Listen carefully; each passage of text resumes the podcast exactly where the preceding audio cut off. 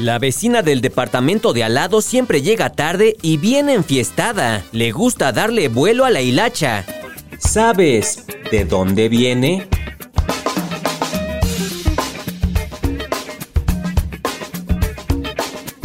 Darle vuelo a la hilacha. ¿De dónde viene?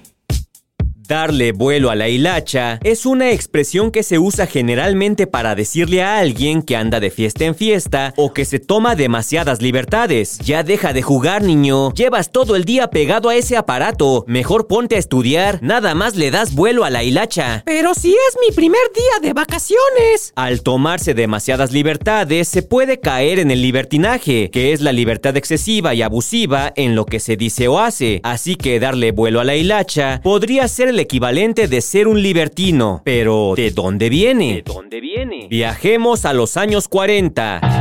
En ese tiempo era muy común que los niños jugaran con papalotes y la hilacha era el hilo que lo sostenía. Cuando se quería que el papalote tuviera más altura, le soltaban la hilacha o el hilo un poco más. Es decir, le daban vuelo a la hilacha para que el papalote subiera lo más posible. Pero hay otra teoría que menciona que la hilacha en realidad es la cola del papalote. En aquellos tiempos a los papalotes se les ponía una larga hilera de pedazos de tela que formaban una cola que tenía la intención de darle equilibrio al papalote, pero sea cual sea en realidad la hilacha, la frase significa dejarse llevar por la diversión y volar libre como un papalote.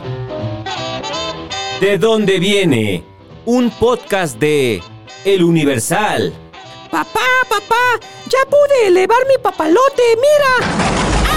¡Ay! Me cayó un rayo. Ya no juego.